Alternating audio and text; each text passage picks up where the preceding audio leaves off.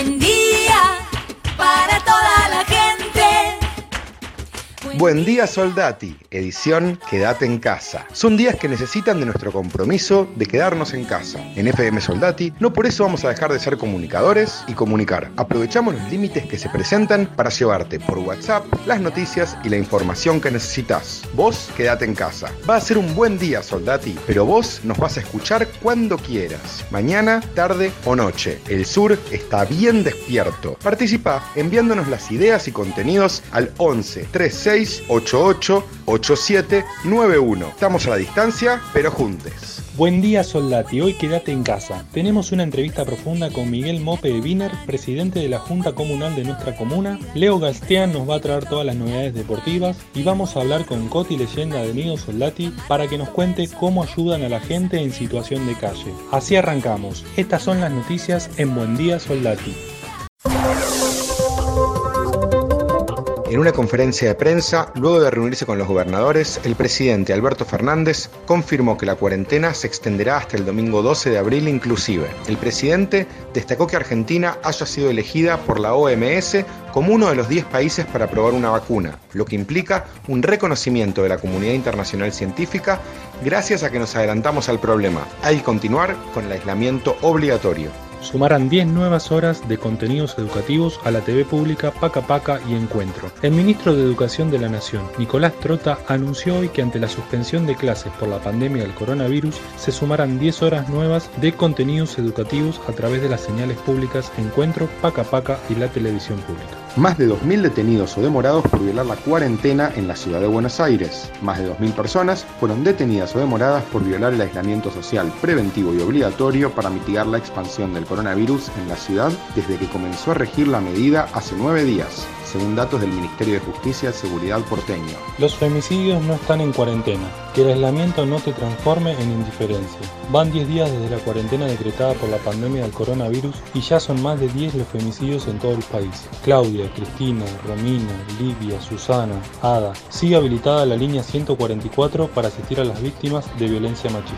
Durante el sábado y domingo, ANSES, el Registro Nacional de las Personas y el Centro de Acceso a la Justicia funcionaron de forma ambulante en la parroquia Inmaculada Concepción en el barrio Ramón Carrillo, asistiendo a la inscripción para el ingreso familiar de emergencia y tramitando documentos. La inscripción se puede realizar en la página www.anses.gov.ar. Bolivia reportó el primer fallecido por coronavirus, mientras la cifra de contagiados se eleva a 81. La víctima es una mujer de 78 años, residente en la ciudad de Santa Cruz de la Sierra. Reiteran el llamado a cumplir la cuarentena.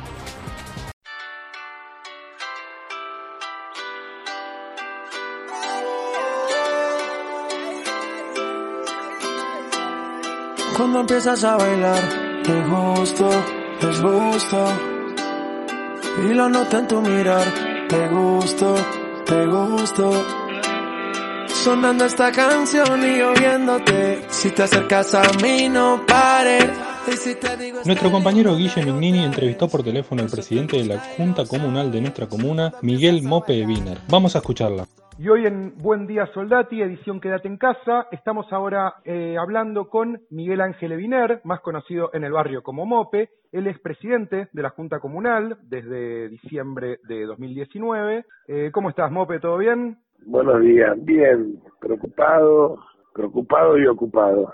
Bien, bueno, la verdad que sí, hay, hay mucha preocupación. Te quería arrancar preguntando justamente por, por la situación que nos preocupa, que es eh, este momento de cuarentena, y te quería preguntar eh, qué acciones están tomando y qué rol tiene que cumplir la, Junta Comunal en este momento de, de aislamiento social. Mira, estamos con dos, con varias tareas, pero una tarea fundamental es seguir eh, generando conciencia en nuestra comunidad. Es muy importante quedarse en su casa. Necesitamos cuidarnos y cuidarlos a cada uno. El tema que también estamos entendiendo y viendo, y por eso estamos reclamando tanto a Nación como a Ciudad, eh, el reparto de alimentos y ayuda, más allá de todo lo que ha hecho el gobierno nacional hasta ahora, de ayuda directa a nuestros vecinos que no tienen ningún ingreso, porque es muy difícil estar aislado si no tenés este, ningún ingreso, tener la imposibilidad de compra de alimentos de higiene básico para esta pandemia y el tema de los alimentos. Está muy difícil, entendemos que va a haber una, alguna respuesta para, para los sectores más empobrecidos, más vulnerables de nuestra comuna. Y después ayudando a, a verificar todos los lugares que, por, que nos confirió ahora el gobierno de la ciudad con el poder de policía para algunos negocios que no tienen que estar abiertos o algunas actividades que no se deben tener. ¿Y cuáles son las mayores preocupaciones de la comunidad en este momento y cómo está haciendo la, la Junta Comunal para acercar estas soluciones que vos decías que se están demandando al gobierno de la ciudad y que está ofreciendo el gobierno nacional? Mira, la mayor preocupación, la mayor preocupación es la salud. Nosotros además de la pandemia del coronavirus tenemos el dengue que no es una cosa menor, digamos. Es una enfermedad que en nuestra comuna se está reproduciendo mucho, con lo cual una preocupación es la fumigación. Eh, la gente del Ministerio de Salud lo que nos dice que se puede fumigar solamente eh, en los lugares o en las casas donde ya hubo dengue, con dengue confirmado, porque si no la fumigación casi no tiene efecto, digamos. Entonces estamos recepcionando todo lo que es del 147 y estamos yendo a fumigar desde la comuna. Eh, logramos que la ciudad nos dé un equipo para poder fumigar y estamos haciendo eso. No alcanza, obviamente, porque la demanda es enorme y una cuadrilla sola demora muchísimo, pero bueno, estamos en esa tarea. Eh, también hay mucha exposición del personal que está actuando, pero bueno, no queda otra ante esta situación. Y lo que te dije, me parece que el otro, el otro tema es el tema de los alimentos y, y los elementos de limpieza. La verdad que estamos fatigando mucho a funcionarios de la ciudad y de la nación y la respuesta hasta ahora ha sido nula, pero bueno, seguiremos fatigando. La ciudad, la ciudad nos está diciendo que bueno, que la comuna va a tener un rol en esta situación, pero hasta ahora, concreto y efectivo, tampoco hemos podido resolverlo. Eh, también estamos planteando el tema del agua. Hay muchos sectores de nuestra comuna que no tienen agua, donde el agua hoy es un elemento central de limpieza. Así que eso sí, el gobierno de la ciudad se comprometió a empezar a, resolverlo y que la comuna pueda recepcionar la demanda y poder ir eh, llevando agua a los distintos barrios que no lo tienen. Claro, recién comentabas que eh, hay mucha exposición por parte de, quienes trabajan en la comuna. ¿Podés contarnos un poco cómo está trabajando, qué servicios están dando y qué cosas tuvieron que, cancelarse o, empezar a funcionar de forma distinta en este momento? No, el funcionamiento es totalmente distinto. La comuna están todas cerradas, lo que se hace es trabajo recepcionar demanda, demanda que llaman a la propia comuna, al 147 o por cualquier medio que se comunican, todo lo que son los servicios se están tratando de manejar online, todo lo que se puede, pero hay un equipo de, de la Junta Comunal y los propios comuneros y quien te está hablando de ir y resolver en el lugar todo lo que se puede y es tener una presencia, eh, estamos levantando los autos, también estamos con los baldíos. La verdad que la demanda es mucha y las posibilidades son pocas, pero bueno, estamos haciendo el esfuerzo al máximo y exigiendo al gobierno de la ciudad para que para que se haga cargo. Lo que necesitamos es más Estado, concreta y efectivamente. El Estado es la única posibilidad de poder darle lo básico que necesitan nuestros vecinos de la comuna y en esa tarea estamos.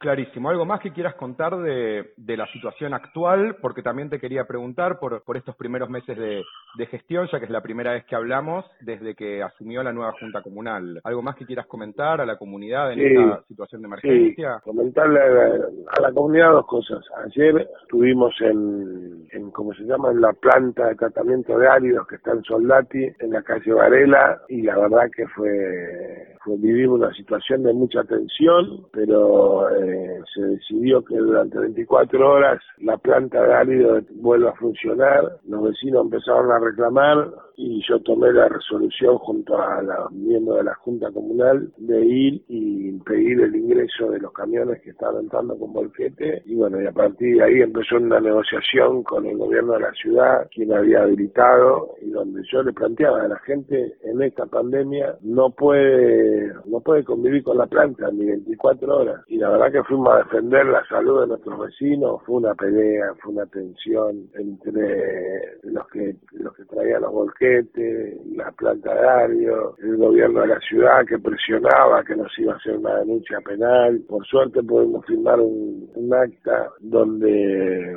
nosotros permitíamos el ingreso de los camiones que faltaban con el compromiso de que iban a tratar la menor cantidad de, de, la basura que ingresaba para, para cuidar la salud de nuestros vecinos. La verdad que lo que quiero decir a los vecinos que tienen el compromiso y la sensibilidad de esta Junta Comunal ante cada situación que les toca vivir. Que no vamos a poder resolver los problemas, o todos, pero que nosotros vamos a tratar de que el Estado, tanto de la ciudad como de la nación, puedan alcanzar las soluciones y las respuestas que los vecinos necesitan. Ese es el compromiso, ese es... Eh, es lo que estamos haciendo hoy. Eso es lo que estamos haciendo con una preocupación eh, muy especial. Estamos ante, como dijo nuestro presidente, estamos ante una situación que no se vivió nunca, una pandemia mundial que ni siquiera se sabe cuál es el enemigo, con un virus que no es conocido y que genera el aislamiento general, que es nuestra única vacuna. Es muy difícil de implementar eh, sobre todo para aquellos que no tienen la posibilidad de comprar alimentos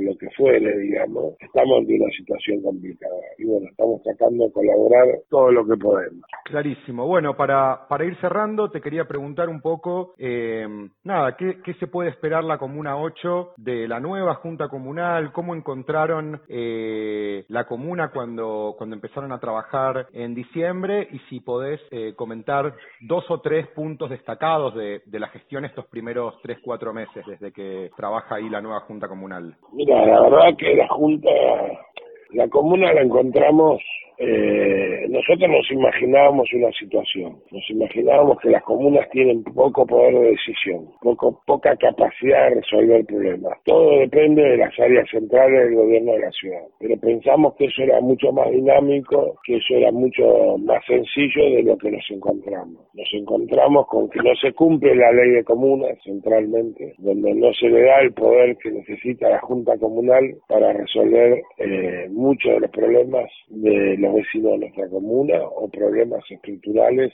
de nuestra comuna. Por ejemplo, para arreglar una lamparita, una, la iluminación en un lugar, hay que llamar o generar un expediente al área central. Esa área central puede tardar nueve meses. Cuando los vecinos vienen a la comuna, eh, por un reclamo tienen que ingresar un expediente por mesa de entrada y la verdad que la respuesta a ese expediente nosotros lo giramos al área que corresponde esa esa respuesta demora muchísimos meses. Y así estaban funcionando. Por lo general las respuestas son negativas, con lo cual la apreciación de la gente o de los vecinos era muy negativa. Nosotros estamos modificando eso. Estamos tratando de, de reclamar a diario a cada área, de impulsar las soluciones, de construir los mecanismos para que la Junta tenga el poder que la ley le confiere. Es un nivel de burocracia impresionante y la resolución del gobierno la ciudad de no descentralizar. Lo que se ha hecho es desconcentrar. ¿Qué significa? Trasladar algunos servicios un poco más cercanos a los vecinos, sobre todo los servicios de recaudación, eh, obviamente para, para que el gobierno recaude más plata. en algún punto es una facilidad para el vecino acercarle para poder pagar impuestos y qué sé yo. Pero la verdad que de los problemas concretos y reales es muy difícil. Tenemos discusiones eternas con el Instituto de Vivienda de la ciudad para resolver todos los problemas de nuestros complejos, en nuestras villas, tenemos problemas de discusiones, por ejemplo, con el tema de iluminación. La comuna concretamente tiene la resolución de arbolado y de los espacios verdes, la mantención de los espacios verdes, de algunos espacios verdes. Los grandes parques no, los grandes parques no tienen la Secretaría de Participación. Y la verdad que es muy difícil, pero bueno, estamos cambiando esa modalidad, estamos logrando e impulsando que la comuna tenga mayor poder de decisión y que la respuesta de nuestros vecinos llegue más rápido. ¿Qué pueden esperar nuestros vecinos? Lo que planteamos durante la campaña, una junta con mayor compromiso, con mayor sensibilidad que se ocupa por cada uno de los problemas, que ante cada reclamo estamos sosteniendo el reclamo de los vecinos, ante cada situación. ¿Qué te diría? El primer ejemplo, recuerdo a los poquitos días de, estar en la Junta, de estar ya en la comuna, que se hizo los vecinos estaban cortando en carrillo porque no tenían luz. Y ahí fue Naila, Eliana y Héctor, que son los tres comuneros del Frente de Todos, que me acompañan en la Junta Comunal, fueron a bancar a los vecinos, a, hacer reclamo ante Sur, después fui yo, yo no había podido ir al principio, estaba en la reunión, después fui yo y se logró que venga la cuadrilla del Sur, porque el problema es que en la zona roja tienen miedo y qué sé yo, y bueno, la comuna se logró resolver el problema. Y a partir de ahí tomamos una modalidad de acompañar todos los reclamos por corte de luz, después ese mismo proceso se hizo en el complejo de Soldati eh, y ahí otra vez las comuneras fueron a, impulsar el reclamo, a bancar a los vecinos y a lograr que el sur viniera, cambiara un tablero. La verdad que se está haciendo, se está haciendo mucho esfuerzo y tratando de resolver los problemas de la gente.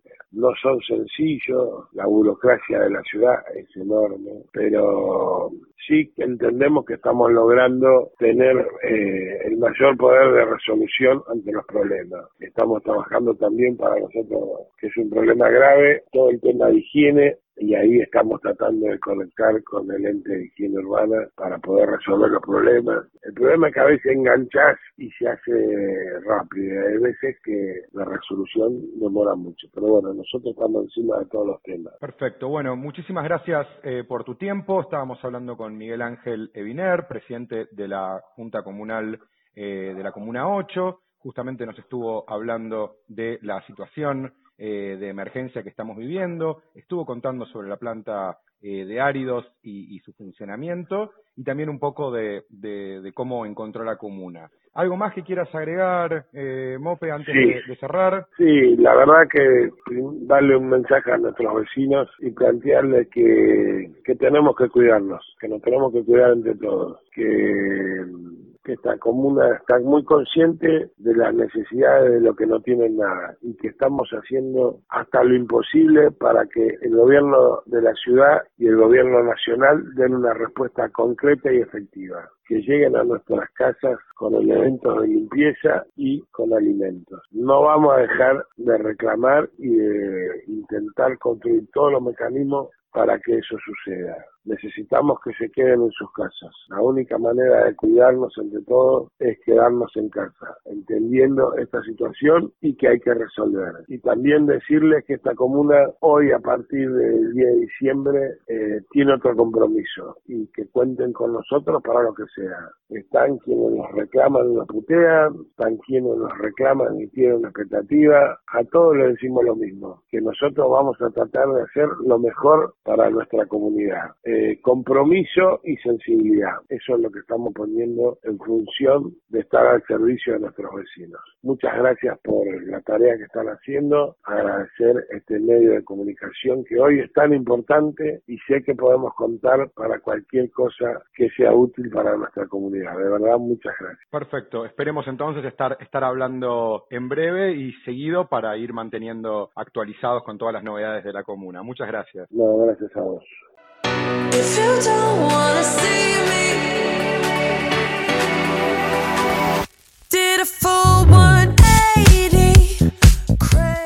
Ahora estamos en comunicación como todas las semanas con Leo Galstian para hablar un poco de deportes. No es fácil salir de las suspensiones y postergaciones, pero Leo, ¿cómo viene todo?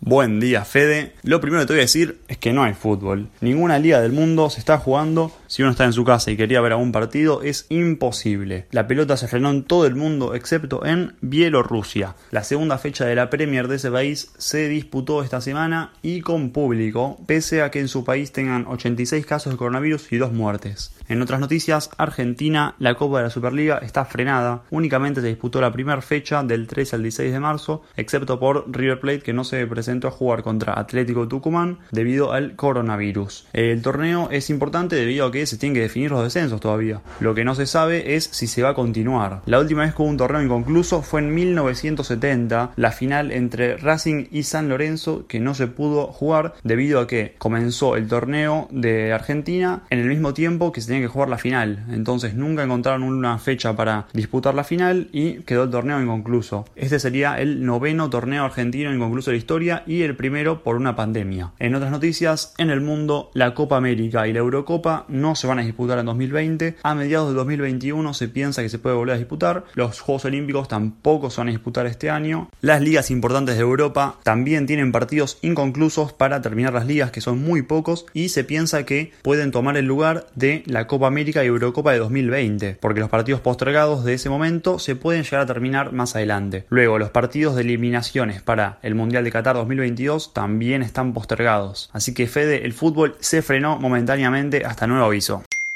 Está completamente a salvo del COVID-19, por eso es clave respetar las precauciones asumidas. Tanto es así que deportistas de élite en Europa están contagiados. ¿Cómo es eso, Leo? Bueno, Fede, si hablamos de la suspensión de los torneos por el coronavirus, también tenemos que hablar de los jugadores argentinos infectados en el exterior. Y lo vamos a ver en dos partes. La primera es en Italia. Paulo Dybala, el jugador de la Juventus y de la selección argentina, que convive con Nea Sabatini, están ambos infectados. Otro jugador es Germán Pesela, capitán de la Fiorentina y defensor del selección argentino. Por otra parte, también está en España Ezequiel Garay, jugador del Valencia y ex seleccionado argentino, quien cumple años esta semana y tuvo que pasar cuarentena apartado de su familia en su casa. Otro jugador es el Monito Vargas, que se encuentra jugando en el español y es parte del plantel de los Juegos Olímpicos de Argentina. Y por último, el primer deportista argentino infectado que es Richese, un ciclista de 37 años que estaba en los Emiratos Árabes Unidos disputando el Tour de Ciclismo y por la pandemia tuvo que suspenderse. Otra noticia es que van a haber recortes en los presupuestos de los sueldos de los jugadores de la Superliga. Esto lo afirman desde la AFA. El Chiquitapia ya aclaró que es algo que se tiene que hacer debido a que los clubes el único ingreso que tienen si no es el del ATV. Varios dirigentes ya hablaron y por ejemplo el presidente de Independiente Pablo Moyano dijo que los jugadores tienen que tener paciencia. Por otra parte, Juan Sebastián Verón dijo que hay una franja de jugadores que pueden vivir con el sueldo mínimo. Bien, Leo, dame dos noticias más de deportes y con eso cerramos.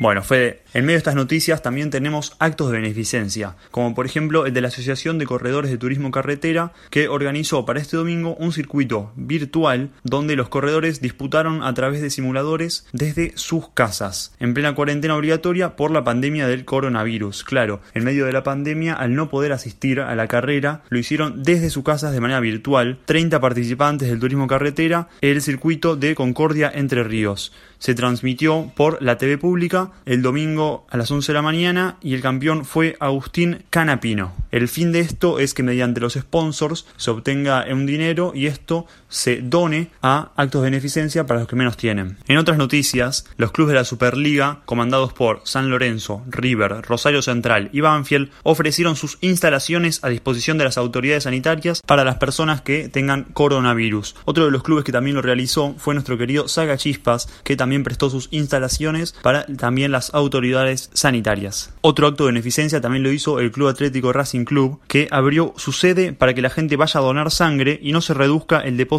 debido al aislamiento. Estas fueron las noticias de deportes. Ese fue Leo Garstian manteniendo la columna deportiva de Buen Día Soldati.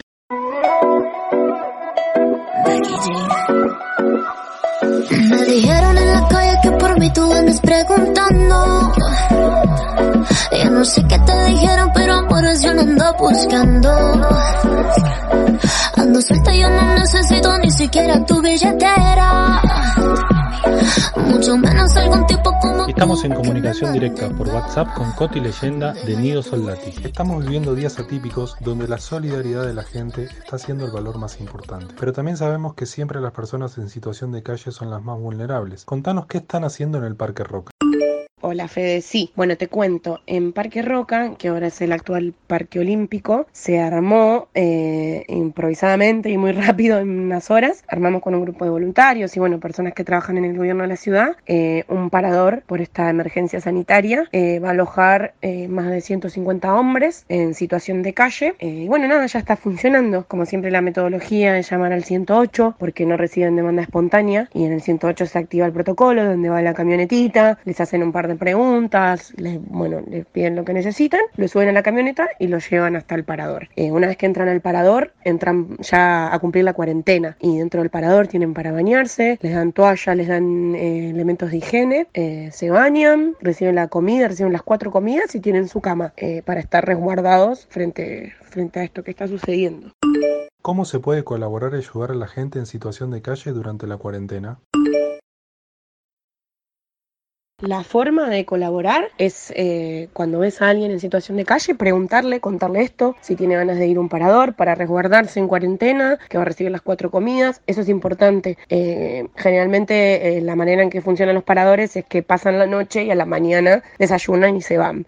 por este tema de la cuarentena, los que entran al parador ya se quedan ahí hasta que termine todo esto. así que eso es importante informárselo a la persona que es en situación de calle. Y si accede y quiere, llamas al 108 y bueno, y ahí siguen los pasos que les van a dar desde el call center. Eh, también se reciben, hay gente eh, que va a ayudar de voluntarios y voluntarias, eh, hay un montón de cosas para hacer y, y, se, puede, se puede colaborar. Hay páginas en las que vos dejas tus datos, ahora en este momento no recuerdo, pero podés. También hay otro programa que es Mayores Cuidados, que es del gobierno de la ciudad, donde hacen un acompañamiento a la tercera edad, que son las personas que a veces las personas mayores están solitas y, y bueno, con un llamado telefónico, ofrecerse a hacer las compras, eh, hay, un, hay un montón de opciones y hay un montón de lugares que están recibiendo ayuda, que hoy la verdad eh, el, capital humano es lo que más se necesita y sobre todo eh, disponer tener personas. Yo, por ejemplo, no estoy en grupo de riesgo, no soy madre, o sea, no estoy poniendo en peligro a nadie. Eh, tomo los recaudos que tengo que tomar para, para no que el virus no me afecte. Y, pero bueno, digamos, puedo salir y, y poner el cuerpo. Y hay muchas, muchas personas que también. Entonces está bueno que esos que podemos eh, salgamos a hacer las cosas para que queden en casa todos esos grupos de riesgo, las personas mayores, los niños, las niñas. Eh, pero ayuda se necesita en todos lados. Así que si alguien está interesado, basta con abrir alguna red social y están pidiendo desde armar barbijos hasta poner el cuerpo, eh, desde hacer un llamado hasta donar, eh, no, hay de todo. la verdad que es el momento para, para ser solidarios y solidarias. La idea es que este parador continúe funcionando de la misma forma una vez terminada la cuarentena. Bueno, no, eh, la verdad no lo sé. Esa respuesta te la debo. Eh, calculo que si funciona, eh, seguramente puede seguir estando. Pero bueno, estos lugares, por ejemplo, todos los paradores de emergencia que se están abriendo, está entre ellos Parque Sarmiento, está Martín Fierro, todos estos lugares tienen un fin específico. el de Parque Rocas, el Parque Olímpico. Por eso digo, es, raro que, que continúe porque en realidad esos espacios se están abriendo por esta emergencia y tienen un fin anterior a esto. Así que no creo, pero sí sigue funcionando eh, los 365 días del año el VAP con el 108 y con los paradores que ya existían antes y que funcionan. Así que, digamos, el recurso de, ver una persona en situación de calle y llamar al 108 está todo el año y existe y se llama Buenos Aires Presente. Eh, Así que eso existe. No sé, no creo que sigan existiendo estos nuevos paradores porque son de emergencia. Pero bueno, el recurso está y eso lo tienen que saber y tienen que tenerlo presente todas las personas. Cuando ven a alguien en situación de calle, le preguntan si desea dormir en un parador, si desea comer o bañarse y se llama al 108. Esas fueron las palabras de Coti Leyenda de Nido Soldati sobre la acción solidaria que están realizando en Parque Roca, en comunicación directa con FM Soldati 91.3.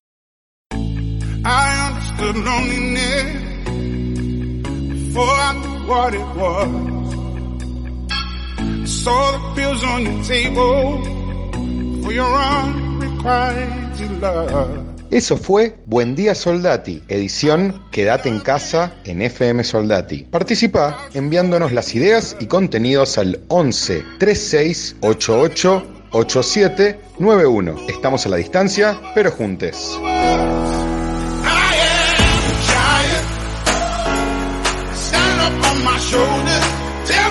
You see.